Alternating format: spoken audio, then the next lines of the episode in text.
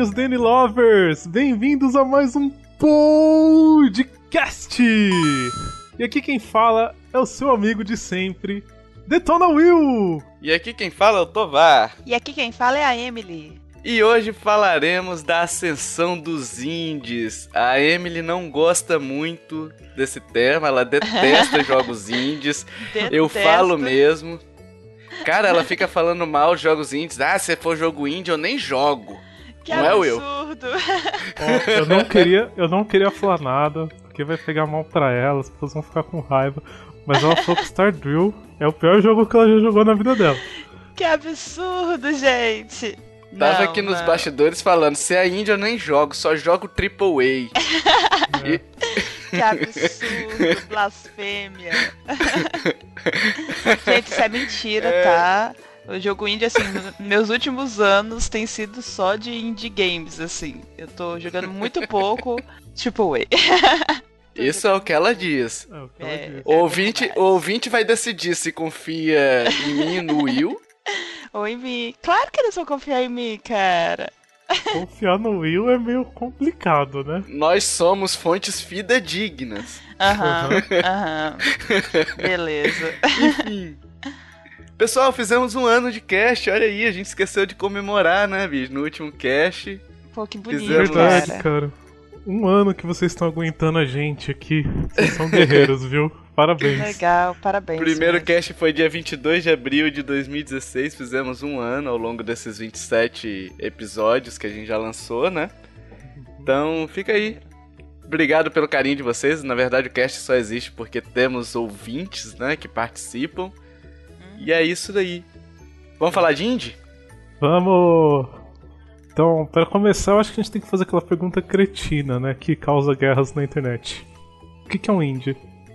Ah, Só Deus sabe. Não, pra começar, vamos lá. É...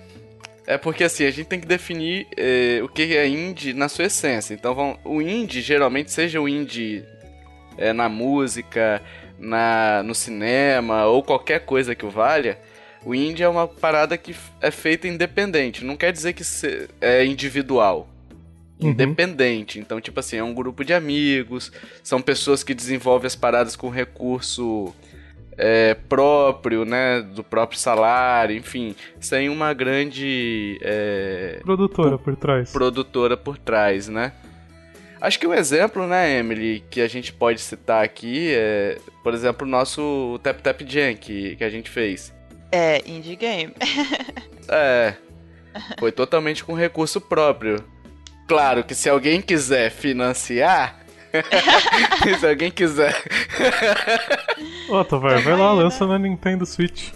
Rapaz, é provável de ser lançado, hein? Olha aí, hein? Ó, Pensa. Quem sabe, quem sabe. Põe até o selinho da Nintendo no início ali. Feliz e contente. Mas enfim, entendeu? Então, tipo assim, é uma parada meio que. é, eu gosto muito do termo é, banda de garagem, que é aquela banda independente mesmo. E eu acho que o indie seria isso daí também, que é um jogo de garagem, um jogo que é feito com, com um maquinário, sem, sem uma equipe. Tudo bem, você pode ter profissionais e tudo mais, mas sem, sem uma equipe contratada para aquilo ali, sabe? Tipo, não sei se seria contratado o termo certo, mas eu entendo assim, entendeu? Que o cara se juntou, cada um com sua competência. Pode ser que eles terceirizem alguma coisa, né? Mas tipo, uns 75% do jogo tem que ser feito pela equipe, entendeu? Nas competências dele, na área de competência deles. sempre uma equipe às vezes vai ter alguma coisa que eles não saberiam fazer. Que nem se eu fosse Não fazer um é. jogo, eu tô lascado com música. É, exatamente. Aí você terceiriza essa parte. Mas, tipo, uns 75% você tem que construir, entendeu? Não dá pra você ser responsável só pelo dinheiro. Tipo, ah, eu arrecadei, arrecadei no Kickstarter e peguei esse dinheiro coloquei numa grande publicadora. Não, entendeu? No, numa grande fábrica de software, né? Eu acho que eu gosto daquele termo assim, tipo, é muito romântico, mas tudo bem. Um jogo indie é um jogo que é feito com amor pelo seu desenvolvedor. Tipo, faz muito sentido isso. É, mas, mas faz mesmo, porque, tipo assim, muitas vezes os jogos indies, é, isso eu acabo, acabei sentindo na pele também, foi porque, tipo assim, às vezes você joga tantos jogos e fala bem assim, pô, eu gostaria de fazer um jogo. Igual você, Will, tava falando outro dia pra gente, pô, eu gostaria de fazer um jogo Metroidvania, eu tenho um sonho de fazer. E aí você pega e faz, entendeu? Sim, sim. Vou fazer ainda. então, assim, você pode ter um financiamento, porque fazer um jogo é caro, entendeu? Eu não concordo muito com financiamento de grandes produtoras para ser indie. É, eu, eu entendo muito, por exemplo, o crowdfunding, né? Que é Kickstarter, enfim. É, é, que são pessoas colaborando com aquele projeto seu. Sim. Eu acho que esse é um dos pontos fundamentais que você separa um pouco o que é indie do que não é indie. Porque a partir do momento que você tem uma grande publisher financiando o seu jogo, ela tecnicamente manda um pouco no desenvolvimento também. O jogo deixa de ser só seu. Ela vai te dar certas diretrizes, ela vai falar coisas que ela gosta e não gosta, e você fica muito atrelado a um serviço burocrático que vai na contramão do que é ser indie, que é trabalhar com amor pelo seu jogo. É, não é nem o que ela gosta ou o que não gosta, é tipo assim, eles vão pegar e vai falar assim, não, tira essa parte aqui do seu jogo, que isso aqui não vende. Sim. Não é questão de vender ou não vender, é ser aquele, aquela questão, aquele item que você está tirando do jogo, se aquilo ali fazia parte é, do contexto geral, sabe? Porque o que é bacana no jogo indie é que eles têm muita coisa diferente do que a gente vê nos jogos por aí. E aí quando vai para as produtoras, não estou dizendo que os jogos indies de grande produtora são ruins, são ruins. Porque por exemplo, é, aquele Ori and the Blind Forest que é considerado indie, é um jogo excelente, entendeu? Uhum. Mas é, você perde um pouco a liberdade quando você quando você acaba indo para produtora e o indie é muito marcado por essa liberdade, né? É, mas acho que também uma co coisa não invalida a outra, sei lá, sabe? Tanto que existe, eles são considerados jogos indies um, mon um jogos indie, um monte desses jogos que que a gente tá falando, que a gente vai falar, muitas vezes parecem jogos grandes mesmo e são jogos indie, entendeu? É, é muito difícil mesmo você identificar, tipo, de verdade o que que é. Mas sabe qual é o, sabe qual é o grande, a grande questão aí, Emily? É porque assim, você tem jogos AAA, sabe? Tem jogos grandes, e aí parece que tudo que não é AAA e jogos grandes vira indie. Que é errado. Historicamente sempre teve esses jogos que são diferentes dos AAAs, então você falar que tudo que não é AAA é indie é muito errado. Da mesma forma que você falar que um jogo tipo super grande AAA não pode ser indie, porque não necessariamente ele foi feito por uma empresa muito grande, não necessariamente foi feito por uma publisher. Às vezes um cara é um gênio e faz um puta jogão foda assim, que você fala, meu, que, que é isso? E é um indie. Isso aí, exatamente. vamos, vamos fazer um brainstorm aqui. Vamos lá, Stardew Valley, que é um jogo baseado em Harvest Moon. Se você pega e tira o Stardew Valley e coloca Harvest Moon, é o mesmo jogo. É melhor. não, não, tô dizendo que é o mesmo é jogo. É você mantém o mesmo jogo do Stardew Valley, só que em vez de chamar de Stardew Valley, você chama de Harvest Moon. Sim, entendi. Entendeu? É, é tipo assim, é, é publicado por uma grande produtora, aquele negócio todo. E vai ser indie ou vai ser AAA? Não, boa pergunta. Cara, eu acho que é muito de como que foi desenvolvido, entendeu? Porque, beleza, foi publicado por. Pô, tem, jo tem jogo indie aí que foi publicado pela Nintendo, foi publicado pela, pela Microsoft, foi por, sei lá, enfim, N, N publishers aí. Só que como que foi o processo de desenvolvimento desse jogo, entendeu? A empresa é indie. Foi um cara, foram dois caras. Aí depois alguém vai lá, pega e coloca tipo a marca, como se fosse isso é um jogo indie. Não importa se tá lá, tipo, Nintendo Publisher. O cara, tipo assim, não teve tanto apoio assim financeiro ou de gente mesmo para poder fazer o, o, jogo, entende? Então ele é um jogo indie. É, eu acho que esses jogos grandes, é... que são patrocinados por grandes empresas, ele sofre muito do espírito indie, né? Eu acho que é essa, essa questão. O espírito indie é um termo que eu ouvi no, no podcast da CG Corp, é um podcast que eu gosto muito e tudo mais. E lá eles levaram o convidado, agora não vou me recordar qual era o nome do, do convidado, é, que ele falou exatamente isso. Existem jogos de grandes produtoras que eles não são mainstream e eles têm aquele espírito indie, aquele, aquela mesma sensação de você pegar um jogo independente e jogar, sabe? Tipo Charge of Light. Charge of Light não é indie, não tem nada de indie, mas ele tem muito espírito indie, cara. mas assim, também tem, por exemplo, a gente. O que eu acho muito importante das grandes publicadoras é, é realmente eles começarem a ajudar os desenvolvedores indie, entendeu? Então eu acho que não perde isso. Também tem isso. Por exemplo, vamos, vamos apoiar, sabe? Nintendo. Vamos apoiar mais os desenvolvedores indie. E eles não vão deixar de ser indie se eles tiverem esse apoio. A gente tem parte agora nas E3 da vida, pelo menos, acho que desde uns dois anos atrás, que algumas conferências estão pegando uma partezinha só para falar dos jogos indie que, tão, que vão lançar para aquele console, entendeu? Isso é muito importante. E não deixa de ser indie. É apoio. É, eu acho que a gente tem que definir talvez assim essa diferença, né? Você apoiar é uma coisa. Você contratar um estúdiozinho para fazer um joguinho seu, tipo, ah, a Microsoft, eu vou contratar o Tovar e a Emily pra fazer esse jogo aqui. Eu acho que nesse caso não seria indie. Mas vocês poderiam estar fazendo o mesmo jogo, tipo, vocês dois fazendo um jogo específico só vocês, ou fazer o mesmo jogo com a Microsoft. Talvez o que vai diferenciar aí seja exatamente isso. Em um lado é indie porque vocês dois fizeram sozinhos, no outro não é indie porque a Microsoft contratou vocês para fazer esse jogo. Pode ser que a Microsoft fale assim, ó, eu quero um jogo de vocês, sabe? Sim. E vocês fazem do jeito que vocês quiserem. E aí, seria um jogo indie? Mesmo tendo é, a o dinheiro da Microsoft, por exemplo, eu acredito que continuaria sendo indie, porque foi produzido. É... Por, um por desenvolvedores indie. É, não sei, assim, estão fazendo brainstorm aqui, porque essa, essa definição, se você procurar na internet, você vai ver um monte de jogo grande sendo chamado de indie, sabe? Uhum.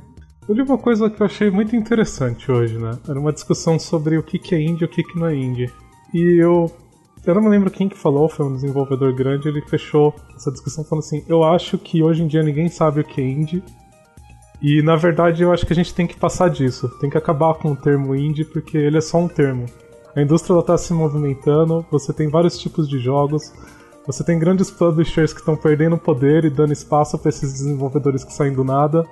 E o que importa é isso, é você ter desenvolvedores trabalhando em ideias novas, não se o jogo chama indie, se ele chama qualquer outra coisa, ou se ele tem dinheiro de uma publisher, ou se ele não tem. Sabe, sabe uma coisa, Will, que me incomoda um pouquinho? É porque virou meio que a gourmetização, lembra? Outro dia eu fui no cinema e tinha pipoca gourmet, bicho. O que, que, que, é pipoca gourmet? o sal. mais cara que a pipoca já cara do cinema, sabe? Tipo... Era melhor do que o normal. Ah, eu nem comi, Sim, eu cara. nem comi, mas tipo, a diferença é que que era, o Emily? Tinha um sal que ah. tinha gosto de bacon, um sal que tinha gosto de cebola, tinha um sal que tinha gosto. tipo Fondor. Sabe? Eu fazia pipoca gourmet minha vida toda. Então, assim, o gourmet é um outro termo que, que foi caindo, tipo assim, virou moda. E parece que ser indie hoje é um status, sabe? Porque, pô, aquele joguinho é indie, é muito legal, é indie, sabe? É, é forte a expressão indie hoje em dia.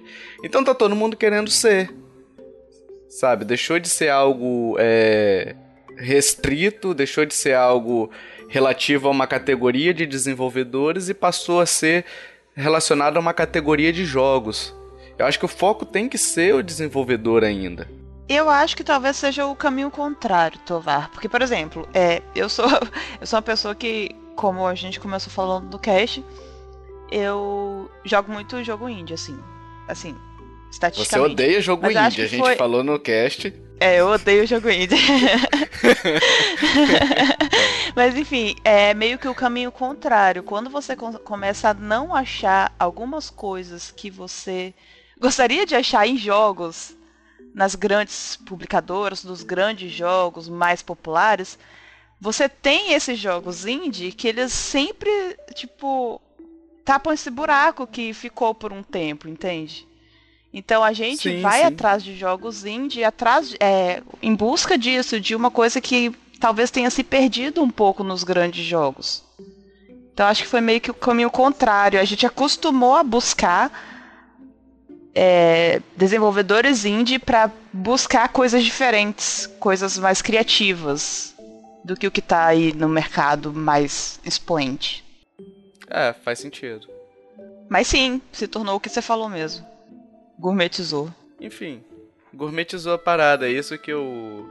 É que, bicho, quando você pega a Microsoft e fala que ela tem um jogo indie, Ori and the Blind Forest, é, não é um jogo indie, sabe? Mas é porque não, não é. é. A Microsoft é publisher. Ah, mas ela entrou com dinheiro. Eu não sei como é que foi o processo de desenvolvimento. O Ori é Moon Studios. Eu acho que ela deve ter entrado assim com dinheiro, porque por que, que o cara ia dar exclusividade total pra Microsoft se não tivesse dado nada em troca? É, exatamente. Cara, por exemplo, é, teve um, um jogo que acho que é Beyond Ice, que eu até joguei. Eu não sei se ele é exclusivo ou não, mas ele teve até o espacinho na E3. A, a Microsoft falou dele na E3 Tiveram do, quatro indie games lá que eles apresentaram e esse foi um deles. Só que o jogo foi tipo projeto de conclusão do curso da guria, entendeu? Hum, Entendi. Então o fato deles estarem deixando expoente não significa necessariamente que eles entraram com dinheiro. Eu, não- eu honestamente não sei como é que foi com o Ori.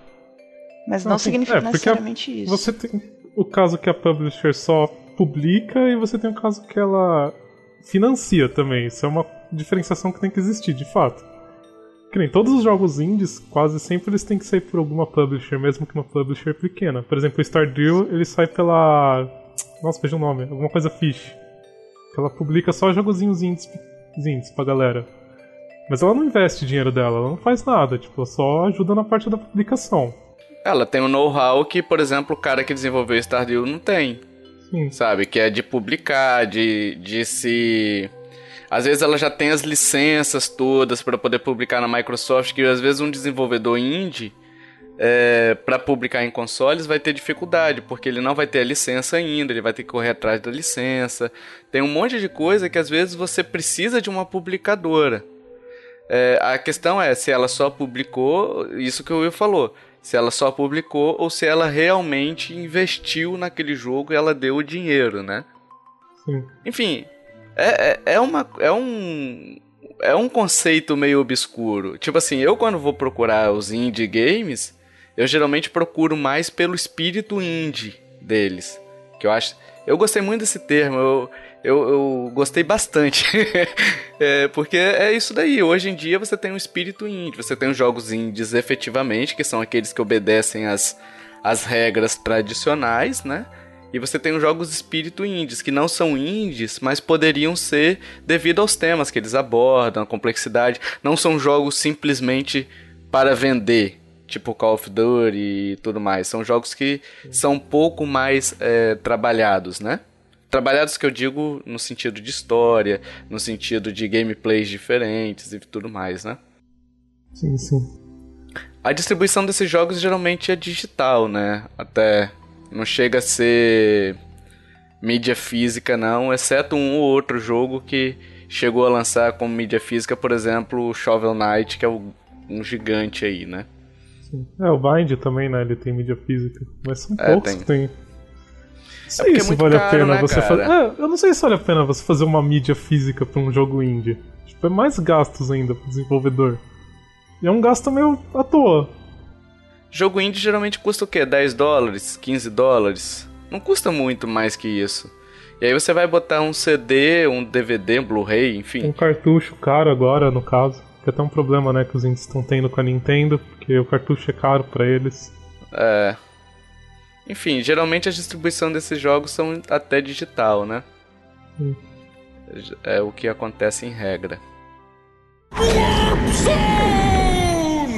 Vamos tratar agora da ascensão dos índios, galera. Como é que eles chegaram ao que estão hoje? Como é que foi a história, Will? Como é que começaram?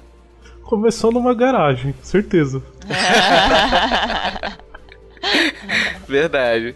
É, Mas enfim, eles chegaram. Nos PC sempre existiu, né?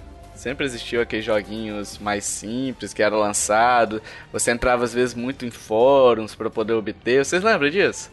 Eu lembro. Ah, que tem foto. É que PC é democrático pra isso, né? Porque, Sim. pô, você chega aqui, não, a gente desenvolveu um joguinho, você põe no Google Drive, deixa o pessoal baixar, pronto, você tá lançado. Você não precisa daquelas vias. Não, vou lá na Steam, colocar lá na Steam. Ah não, vou entrar em contato com a Microsoft, com a Sony, com a Nintendo, pegar uma publisher. Você lança o seu jogo a hora que você quiser, quando você quiser, onde você quiser. Tipo, eu acho que o PC é o berço dos indies. É. E chegou nos consoles muito graças à Microsoft, né? Sim. Que com o Live Arcade deles lá deu uma abertura para os indies que até então a gente não tinha, né?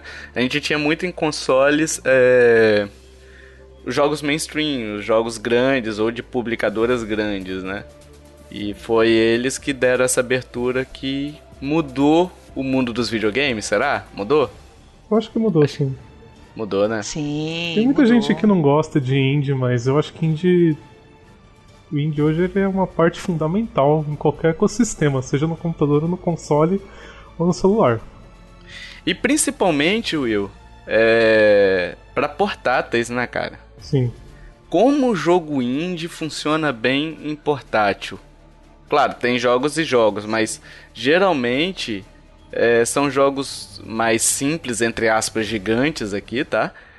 É, mas funciona muito bem. Então a própria Nintendo na, usou muito esse o conceito estabelecido pelo Live Arcade, entendeu? E para trazer para a loja dela, para eShop dela, os jogos indies também. Inclusive a Nintendo hoje tem um- uma parte na eShop só pra jogo indie, né? Tem, tem verdade. Só para jogos indies e isso daí era inaceitável na época, né? Uma época atrás aí você pensar nesse tipo de coisa. Por que, que eu digo que combina muito com o, o portátil? Porque são jogos simples, né? Não tem muito gráfico envolvido. Geralmente não são aqueles gráficos realistas. Você sempre tem um pixel art, você sempre tem um visual minimalista, né? É, às vezes um hand draw. Eu acho muito bonito. É, nossa, nó. Exatamente. Esses daí são os mais bonitos pra mim, cara. E, e, tipo assim, são jogos fáceis de desenvolver também, né? Fáceis assim, de novo, entre aspas gigantes, porque se você pega um jogo 3D, por exemplo, um FPS, que você tem que deixar tudo realista, um 3D, você tem a física do 3D, que é diferente de uma física 2D. É, isso tudo é complicado, né, de você botar. Então, quando você vai pro indie, você para de se preocupar com essas- esse tipo de coisa, é muito mais fácil de desenvolver do que um jogo mainstream que tem que ser gigante por natureza, né? Sim, com certeza. Se não for gigante, o pessoal até reclama, né? Isso não acontece É. no indie. Tem que ser pelo menos 80 horas de jogo. no indie não, se você tiver um indie com 3 horas, às vezes um indie com 3 horas oferece uma experiência de é, transcendental, né? Exatamente. É o nirvana dos games, assim. Você tipo. É o Nirvana dos games. Cara, gostei dessa expressão. Nirvana dos games. Tá patenteado, usei primeiro aqui no podcast. Ah, voltando ao assunto, né? A gente tem que lembrar, né, que a gente tem hoje engines é, bastante robustas, né, pra, pra desenvolver, né? É, então, tipo, explica, Emily, o que, que é uma engine? Só para o pessoal entender mais ou menos o que, que se trata esse termo bonito. É tipo um, um programa, um software que ajuda na, na- no desenvolvimento de jogos. Tem várias engines diferentes. Nas engines elas têm bibliotecas para ajudar no desenvolvimento. Aí tem vários tipos de engine diferentes, por exemplo. A gente tem agora o Unity 2D, que foi o, o- a engine utilizada para o desenvolvimento do Tap Tap Jam. A Unreal agora que tá de graça, É, gente. exatamente. Se vocês quiserem começar pela Unreal. Eu tô usando. E tem É. algumas um pouco mais simples, se você não, não manja muito de programação, então você consegue ainda pegar umas engines um pouco mais simples que são mais visuais. Tem uma interface mais básica para você conseguir fazer as coisas mais facilmente. No na Steam, para quem quiser aí começar, tem Construct 2, que é mais que é para 2D, né? Jogos 2D, mas ele é muito prático, muito fácil para você começar. E o nosso querido amigo desde criança, RPG Maker, Nossa, RPG Maker. Exatamente, achei que você não ia citar. É. A gente tá esperando aqui, ansioso. E o Game Maker também. O RPG Maker, tipo, ele é bem limitadinho, só que ele faz umas obras de arte aí igual o Tio Demon. é, isso aí. E pra quem publica no PC é fácil até, porque se não me engano ele já tem um contrato, alguma coisa assim com a Steam direta que você consegue colocar seu jogo mais facilmente na plataforma. Ah, é? É. Não sabia Eu não. não sabia, cara, Legal. que maneiro. Então vamos todos pro RPG Maker. A importância dessas engines que a Emily falou, além de ter a facilidade de você construir, quando ela falou biblioteca, ela quer dizer algumas funções já é, pré-estabelecidas. Então, por exemplo, quando você faz um jogo, você tem que detectar, por exemplo, a colisão. O que é colisão? Você chegou numa parte do cenário, na parede, por exemplo. Ali tem um item que impede de você ir, então você tem que detectar a colisão ali. Quando seu personagem tocar naquilo, ele não vai poder passar. Entendeu? É, Esse tipo de coisa é extremamente complexo você fazer do zero. Então, muitas engines já oferecem esse sistema de detecção automático para você. Então, tem uma série de vantagens de você usar uma engine. Também tem suas desvantagens, né? Mas geralmente traz mais vantagens do que desvantagens. E o bom também de, de uma engine é que ele também consegue colocar o seu jogo que você desenvolveu para várias plataformas diferentes. E isso ajuda muito o trabalho do desenvolvedor. Tem lugar que publica, por exemplo, para Linux, para Mac, para Windows, para iOS, para Android, para Windows Phone e é por aí vai, entendeu? Tipo, Isso aí. são várias e várias plataformas que, que você pode publicar usando uma única engine. Então, na verdade, você não precisaria construir um jogo específico para Windows e outro para Mac. É, você utilizaria a mesma engine e na hora de só diz assim, ó, eu quero publicar para Windows e agora eu quero publicar para o Mac. E aí ele já, já roda aquele código todo para você. Uma coisa também que ajuda muito o desenvolvedor indie, né? Não só você usar essas engines que já são propícias para você construir um jogo e que vão facilitar a sua vida, é os financiamentos coletivos, né? Os chamados crowdfundings, que existem vários modelos pelo mundo. Alguns dos mais famosos são o Kickstarter, o Indiegogo, a gente tem também o Patreon, que funciona muito bem como crowdfunding, mas Catarse, que é brasileiro, né? Catarse, que é brasileira também, que funciona bem, tem alguns jogos que saíram de lá.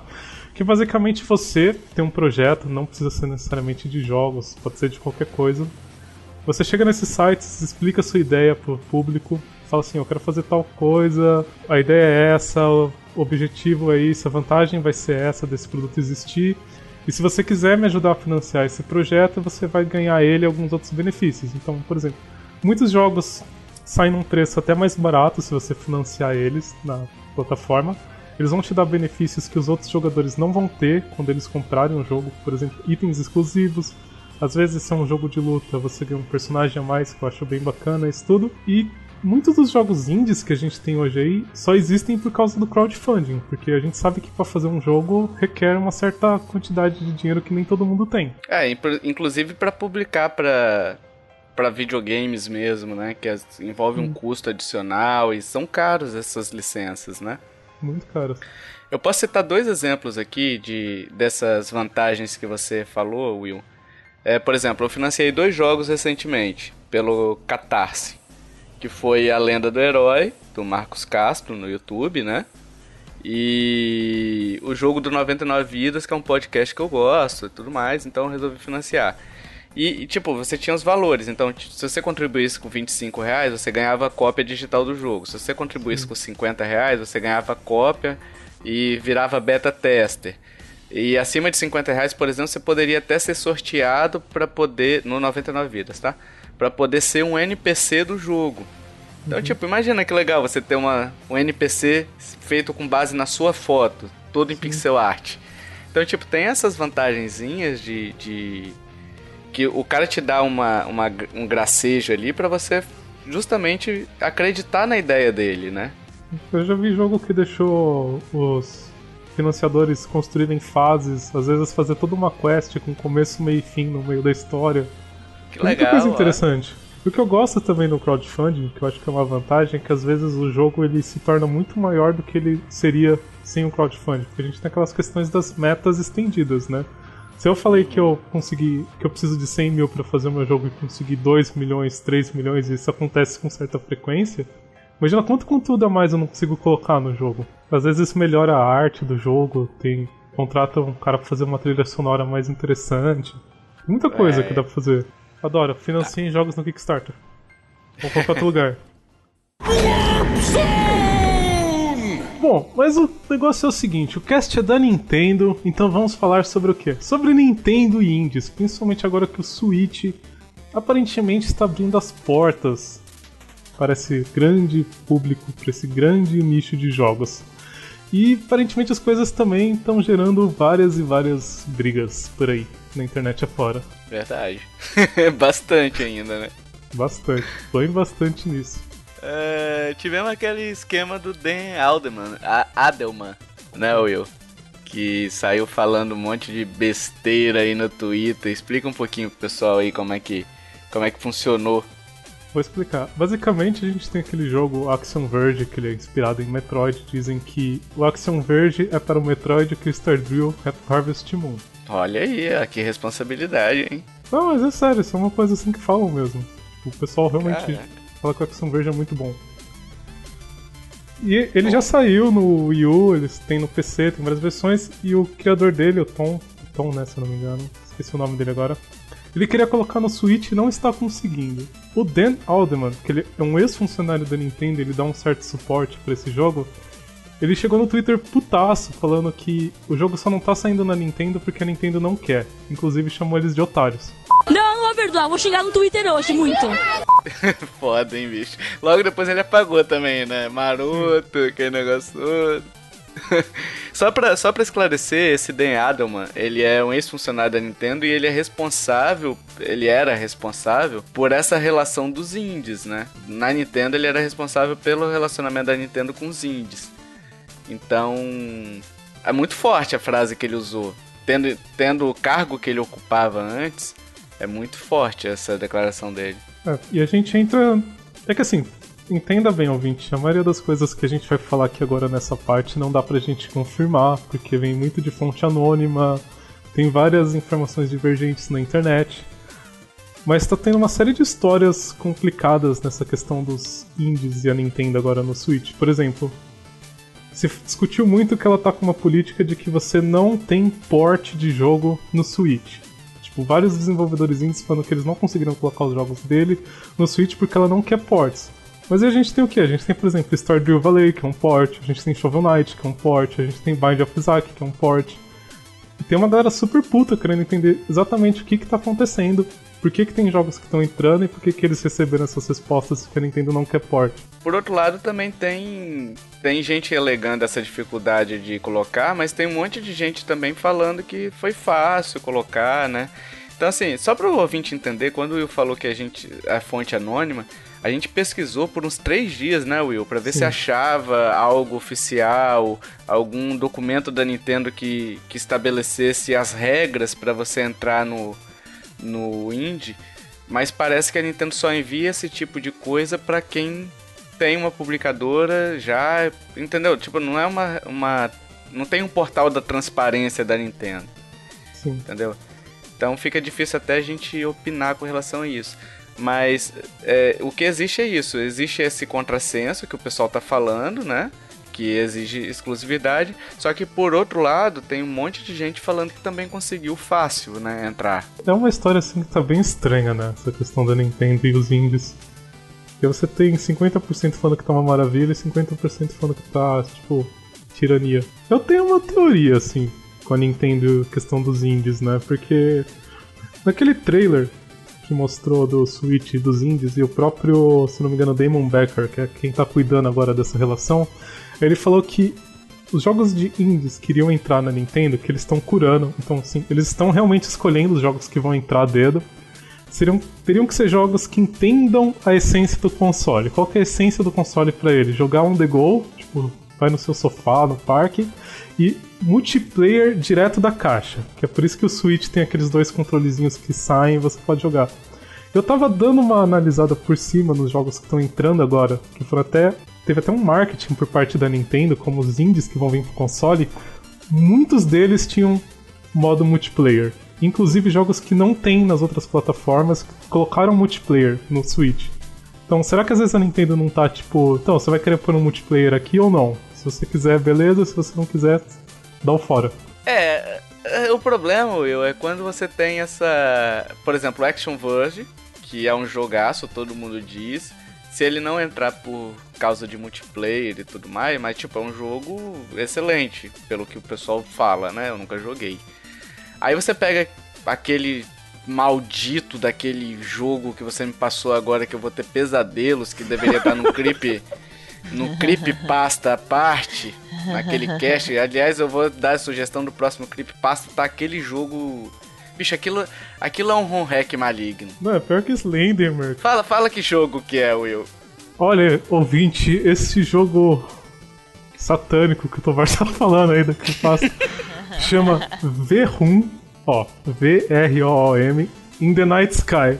Basicamente, é um incrível jogo de uma bruxinha, uma Magical Girl, né, que é muito famosa no Japão, numa moto andando em cenários que parecem que não foram completados ainda no desenvolvimento do jogo, coletando moedas e. sei lá, enfim, é um jogo que chegou pro Switch, teve até trailerzinho, pá, foi curado nessa grande curação da Nintendo.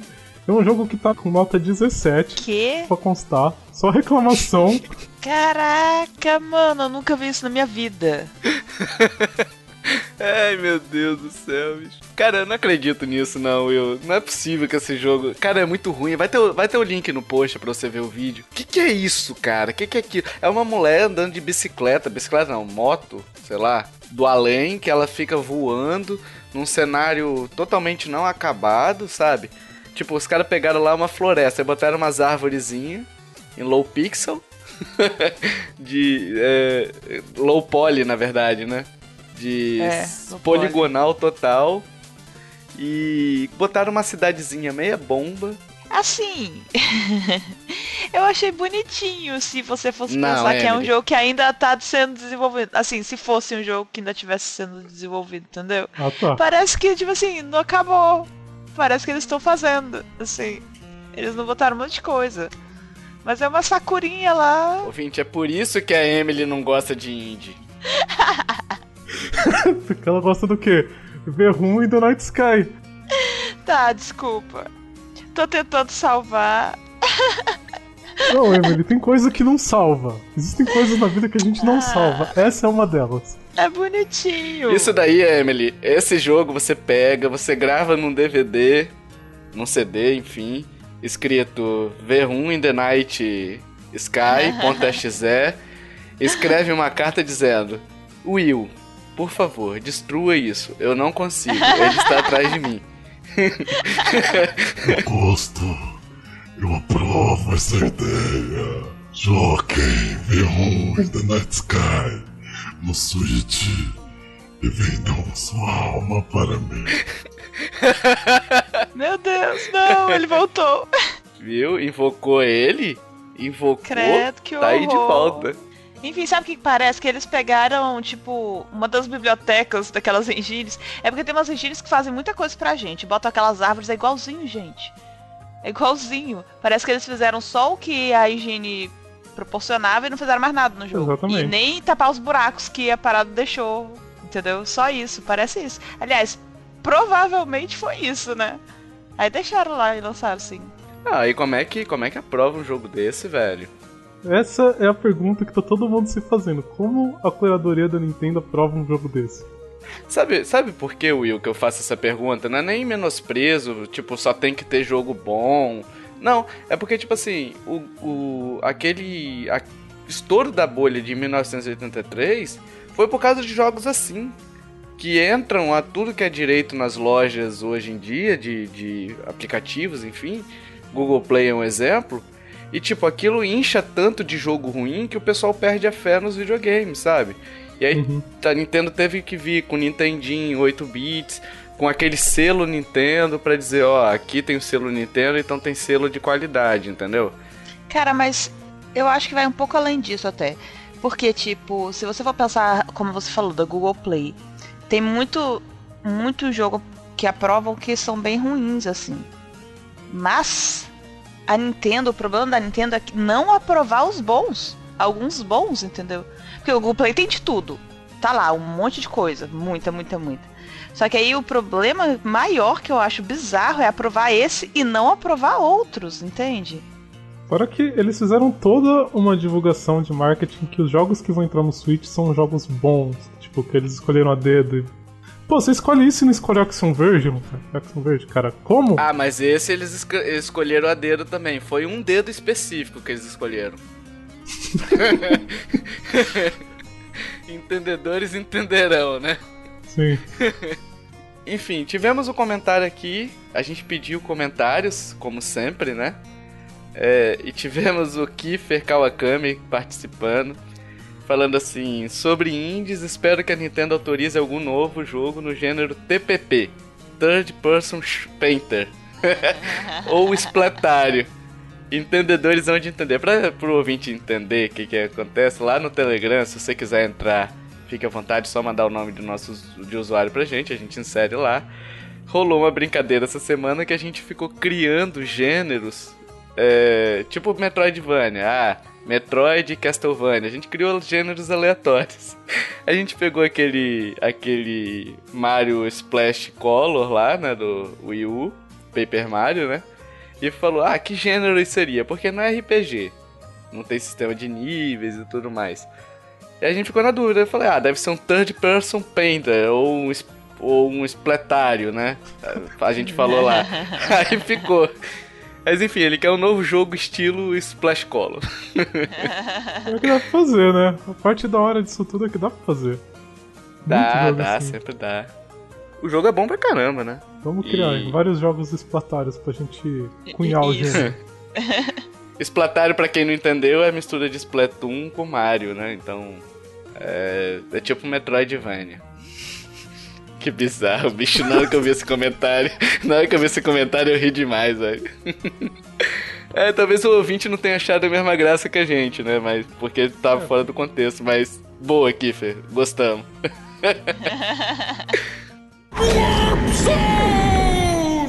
Vamos falar de alguns jogos agora? Sim. Vamos falar, citar alguns jogos aqui de novo, né? É, enfim, o primeiro que a gente cita sempre é Stardew, Stardew Valley. Que não tem como não ser citado, né? A gente tava até brincando que talvez é melhor mudar o nome do site pra Stardew Lovers. é porque é um jogo muito bom, é um jogo muito bom, assim, você passa muito tempo. Ele vai ser lançado pro Switch, então, por exemplo, se eu. é, quando eu comprar meu Switch, não sei quando vai ser, é, com certeza esse vai ser uma compra obrigatória no, no, no videogame. Porque a gente tá até falando outro dia, né, Will, em off, como esse jogo caberia bem num portátil. Sim. Eu sinto falta de ter ele em qualquer lugar, sabe? Eu ter que ligar o computador pra jogar ele e tudo mais é legal, sabe? É muito bom. Mas você ter ali à disposição a qualquer hora, você tá deitado na cama, vai, ah, vou cuidar aqui. Seria É. perfeito, né? Às vezes eu tô ali jogando 3DS e eu falo, caramba, Stardew tinha que estar aqui. Sim, sim. Vamos fazer um pacto aqui Vamos. com o ouvinte? Sem ser um pacto satânico. Ah, É... Vamos fazer um cast específico sobre, sobre esse jogo. Acho que vale a pena a gente gastar um cast inteiro. Tem muito assunto pra falar dele. É, Como ele vai ser lançado pro Switch, eu acho que compensa a gente fazer, né? O compensa. que, que vocês acham? Compensa. Compensa. Valeu. Vamos fazer. Vamos fazer um, um intensivão aí, cada um com 200 horas de Stardew e a gente volta pra falar num cast específico dele. Eu acho que eu já tô com quase 100. Falta mais 100, então. É. pois é. Só pra, só pra ouvinte entender, esse Stardew Valley foi criado por um cara só, né? Ele é um indie legítimo. Sim. A história da criação do jogo é bem legal até. Sim, ouvinte, procure, se informe que eu acho que vale a pena, é inspirador. Temos To The Moon também, que já foi citado algumas vezes, já indiquei ele aqui. É um baita jogo, são quatro horinhas. Foi desenvolvido no RPG Maker, que a Emily citou anteriormente. Sim. no como engine, né? É um jogo, pô, tem uma história, é uma experiência mesmo. Então, tipo assim, é, qualquer coisa que a gente falar aqui vai dar spoiler. Talvez a gente possa fazer um cast, um penduricalho de cast com ele um dia contando a história dele, mas nem acho que vale a pena. Ah, não, é muito spoiler. Não, tem que jogar. Temos o Super Meat Boy. Que jogo da hora, cara. Que não tem. Tem pra, tem pra Nintendo? Tem no Wii U, né? Tem no Wii U. Tem no Wii U. Eu não sei se lançou pro 3DS também, eu acho que não, né? Acho que não, acho que não tem pro 3DS não, tem só pro Wii U. Mas é um joguinho bem famoso, né? Todo mundo conhece e já se divertiu, eu acho, com ele. Eu jogava ele imaginando ele com a boininha assim do Mario. Falei, cara, por que ninguém nunca colocou uma boininha nessa carne? Ia ficar muito massa. Tem um jogo que eu lembrei aqui agora. Não sei se vocês vão lembrar o nome, eu esqueci. É um jogo de um cara correndo com que sai um arco-íris atrás dele. Runner? Runner. Ele é indie esse jogo? É, ele acho que. Ele foi até anunciado no vídeo de apresentação do Switch, né? Dos jogos indies, eu acho que ele vai ser exclusivo. Até. Acho, posso estar falando besteira. Então, vamos pegar agora o. Do mesmo cara, né? O Edmund Macmillan, que é o cara do Super Meat Boy.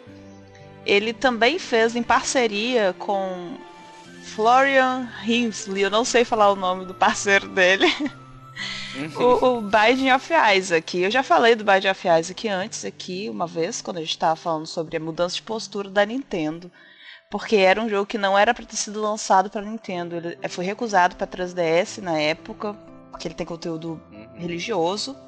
E depois eles pegaram. E hoje ele foi lançado para para Nintendo. É um roguelike que tem a história o, é temática, é bíblica, que fala sobre o sacrifício de Isaac. Aí no, nesse roguelike é muito bom, gente. Você controla o Isaac e tem outros personagens jogáveis lá. Então, como ele é um roguelike, você vai passando por andares que eles são gerados aleatoriamente, que é a essência do roguelike. Aí o, o, é muito maneiro. Parece que o jogo ele foi feito numa Game Jam. Para quem não sabe, Game Jam é um evento tipo de alguns dias, poucos dias, às vezes é, tipo 24, 72 horas, um final de semana, que junta um monte de desenvolvedor e esses desenvolvedores fazem jogo completo, assim, ou pelo menos um protótipo de um jogo. E foi assim que foi feito o Bide of Isaac, só que ele foi feito, tipo, no, numa game jam de uma semana. E entre esses dois caras. E a ideia era criar um roguelike inspirado em Zelda. Mas com um tema religioso. É, muito massa. Com um tema religioso, porque esse Macmillan, ele cresceu numa família religiosa, então ele queria expor num jogo aspectos positivos e negativos da religião. E deu o que deu. Muito massa, esse jogo é muito bom, gente. Assim, nem é hora de, de indicar, mas tá indicado. Eu joguei ele no Vita, eu gostei bastante, só que assim, eu achei ele até meio é, repetitivo, então eu não cheguei a terminar ele não, sabe? Ele é muito Então. difícil também. Isso. Caraca, então, ele é muito Você difícil. tem que gostar de roguelike. Rogue- é isso, roguelike, gente. Roguelike é jogo assim, ele vai. Ele gera cenário repetido. Então tem roguelike que você fica na primeira fase eternamente. Porque eles são difíceis mesmo. Eu também não, não terminei o jogo, nu- nunca consegui tempo e dedicação suficiente pra isso. Então é realmente só pra quem gosta de roguelike. Mas se você gosta de roguelike, esse jogo é para você. É. É, temos um, um jogo. Temos um jogo aí da série Steam World que eu gosto bastante. A gente até citou um no, no cast passado, né? Que era o Dig, né? Mas tem o Steam World Heist, que é muito bom, tô jogando agora também. É, que ele é um esquema de, de turno, combate em turno, que é muito interessante, né? Não, não vão citar muitos jogos aqui, porque senão vai ficar muito longo, né? E o foco desse cast era discutir justamente o indie, então a gente só tá citando alguns aqui, só para você saber se você não jogou, correr atrás e tudo mais. E, e, e a gente conta com vocês para poder até dizer outros jogos que vocês gostam, enfim, nos comentários, né? É, eu só quero ler para encerrar esse, esse bloquinho aqui o comentário do Rick Russo, que foi o seguinte: Antes de levar a leva atual de consoles em casa, eu vivia jogando Vita, né? E aí ele até destaca aqui, né? Algum console tem mais indies que o Vita? Aí ele faz a pergunta, eu acho que não, acho que o, indie- o Vita viveu basicamente dos indies, né? Mas É, enfim. Exatamente. Ele falava que eles gostavam muito de Guacamelee, que a gente já citou no cast passado. Ele conseguiu platinar, que é muito difícil platinar. É, Mas nem todo mundo lembra dele, mesmo saindo para PS4 e Sony. Pô, eu acho que não, acho que Guacamelee sempre é bem citado, né? Acho que é. Uhum, acho Acho que sempre é bem citado. Não sei, porque eu gostei tanto que eu sempre que eu pergunto eu cito, então talvez seja alguma coisa assim. Mas eu tenho a impressão que ele é até bem conhecido, que ele é bem citado sim. Mas valeu, Rick, pela, pela contribuição, acho que sempre é bem-vinda, né? Principalmente pela sua definição fantástica de Metroidvania no cast passado, né? Enfim. Manda um abraço pra sua tia Vânia aí, diz pra ela não ficar Isso. assim não. Enfim, galera, chegamos à parte das indicações. É... Emily vai primeiro de novo, como sempre, pra não perder o costume. Porque somos cavalheiros. Pra sempre, então, então tá. É, como eu já indiquei aí na surdina um indie game, eu não vou indicar um jogo agora. Eu vou indicar o que eu tô fazendo no momento, que é assistindo a um anime, gente. Tinha muito tempo que eu não assistia um anime na minha vida, porque eu fiquei preguiçosa pra garimpar animes. Eu sou chata pra caramba, as últimas indicações. O pessoal, nossa, é muito massa e tal. Aí eu ia lá, assistia dois episódios, achava o negócio tão ruim, tão ruim, que aí eu parei. Só que me encheram tanto saco. Ah, por isso que você não fala nada dos animes que eu te passo, né? É, meu Deus, tadinho. Eu estou revelando um segredo. Mas me encheram tanto raio do saco com esse tal desse Attack on Titans. Tanto raio do saco que eu vou. Eu falei, eu vou assistir isso. Mano, eu tô assim. Eu ainda tô na primeira temporada, mas eu tô boca aberta com a qualidade da parada. Tipo, o primeiro episódio, você já, já começa o primeiro episódio, é tão intenso. É tão intenso, os acontecimentos são tão bizarros e bom. O enredo é muito bem fechadinho. Que eu, caraca, eu preciso assistir mais. Tem no Netflix? Não. Eu não sei, eu acho que não. Aí, cara, eu chorei no segundo episódio, isso é histórico. Eu chorei no segundo episódio e em vários outros. As coisas acontecem muito rápido. Você acha que ah, agora eles vão ficar ali treinando, tal, tal, tal. Aí do nada, eu não vou falar muito porque é spoiler. Qualquer coisa é spoiler, porque todo episódio acontece uma coisa nova. Isso- e o que eu mais gostei, sabe o que foi? Não que eu mais gostei, mas uma coisa que eu gostei demais nesse anime foram as expressões, cara. As expressões são muito bem feitas. Expressões de medo. E Uma expressão que eu nunca tinha visto feito com tanta qualidade, expressão de choque. Sabe aquela coisa que você. Quando você fica em choque, você sente, você entra nos personagens, a cara de choque da galera, bicho. Na moral, assistam Attack on Titans a vida. E até no mangá, assim, porque eu leio o mangá, não vejo anime. Aham. Mas nossa, no mangá você sente muito, assim, o medo, a surpresa, tudo que o personagem tá sentindo. Eu não li o mangá ainda, cara, mas sério, vão atrás dele. Bom, eu vou pra mim então, pode? Pode. Não. Obrigado, Will. Sempre muito gentil, sempre muito. Enfim. Eu vou indicar um livro que eu tô lendo, eu gosto muito de ler, né? Acho que. Tipo, leitura é um negócio muito pessoal, ou você gosta, ou você não gosta. Tem gente que não gosta, mas enfim. Pra aqueles que gostam de ler e que gostam de um ótimo filme, é, eu tô lendo De Volta para o Futuro, Os Bastidores da Trilogia. Pra mim, De Volta para o Futuro tá ali no, top 1 junto com outros filmes, né? Que eu sempre tenho esse top 1 complexo. esse top 1 roubado. É, mas assim, De Volta pro Futuro, um dos melhores filmes, eu assisto até hoje. Eu gosto muito de ver esse o filme. Acho que é um filme completinho, um filme bom pra caramba. E saber o que rolou nas, na- nos bastidores, como é que eles chegaram ao resultado que eles têm hoje, saber as dificuldades que eles. Não é só os bastidores da gravação. É tipo, como é que o cara teve a ideia, a luta que ele teve pra poder botar aquela ideia nos estúdios, as recusas que ele sofreu dos estúdios na época por conta de que acharam que não ia vender, aí a relação do, do diretor com Steven Spielberg, sabe? Então, assim, é, é tudo tão bem construído, é tudo tão fluido, é um registro histórico, mas ao mesmo tempo é uma leitura muito é, bacana, muito fácil de ler, sabe? É muito rápido de ler.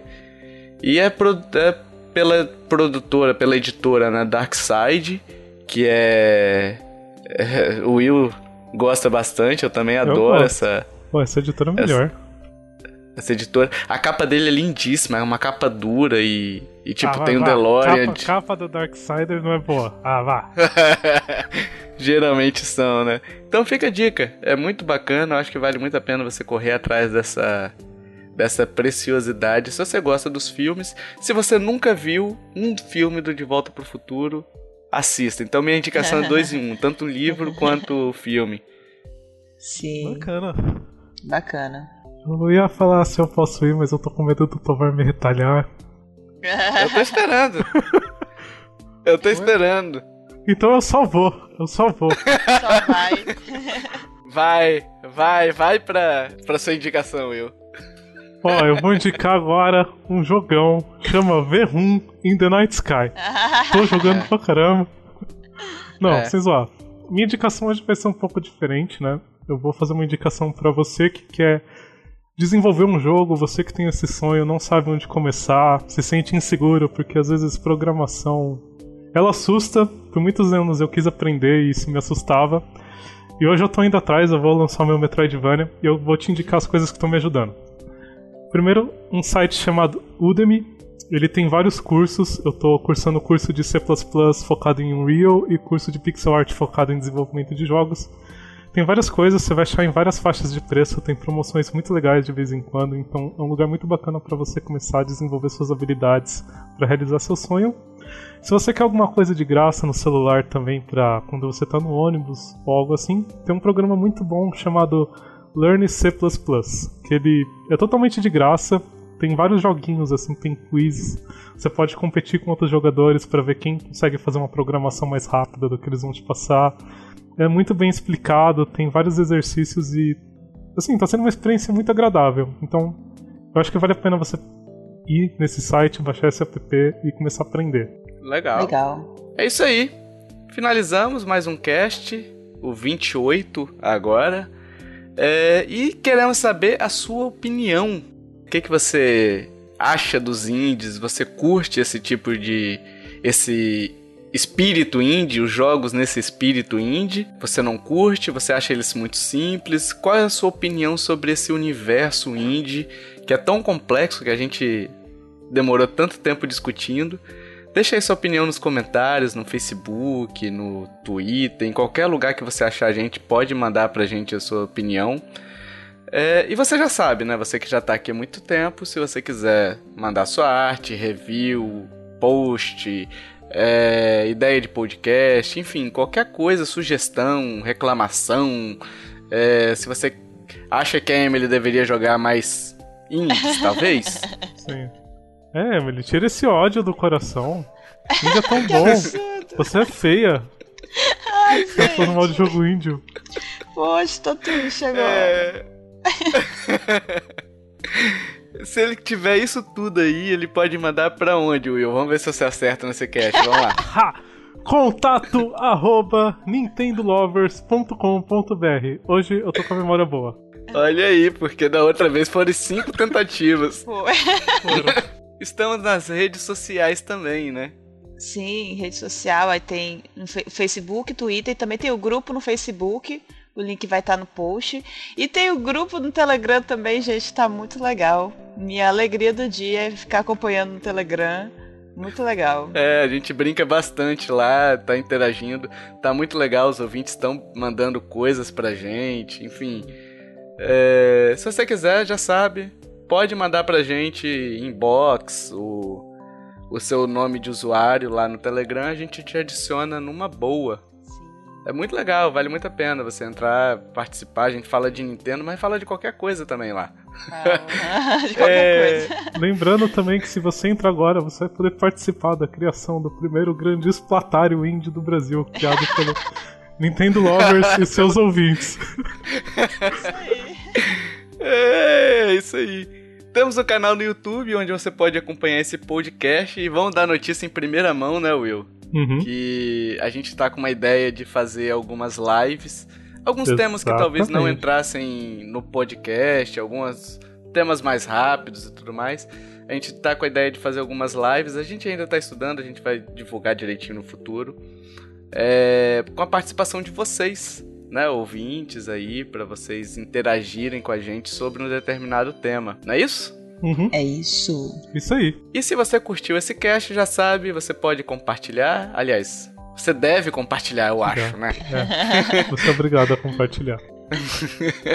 É, brincadeira. Mas, tipo assim, ajuda bastante a gente. A gente fica bas- bastante feliz quando vê que vocês estão é, compartilhando, vocês gostaram, enfim. Dando feedback, gente. A gente ganha o nosso dia com esses feedbacks que vocês dão. Muito legal. E é isso.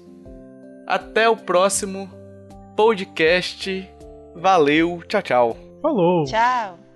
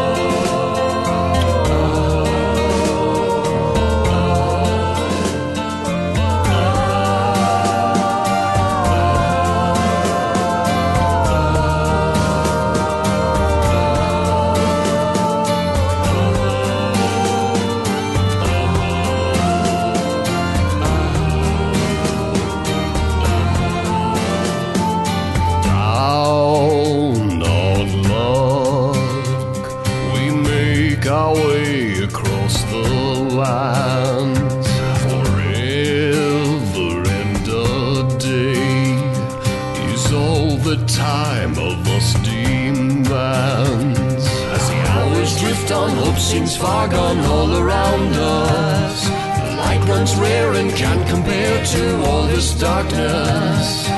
No one can tame our past of shame, it's all that we know. Memories of all those things drift through all that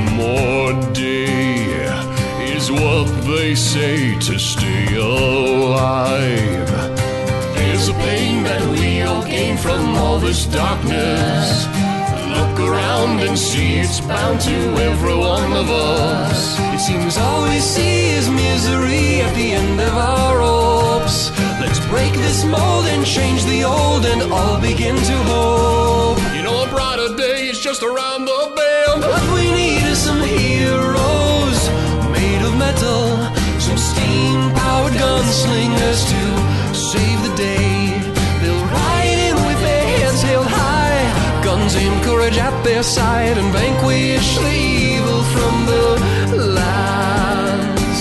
What we need are some heroes with wheels of iron, their hearts in the stars through the darkest of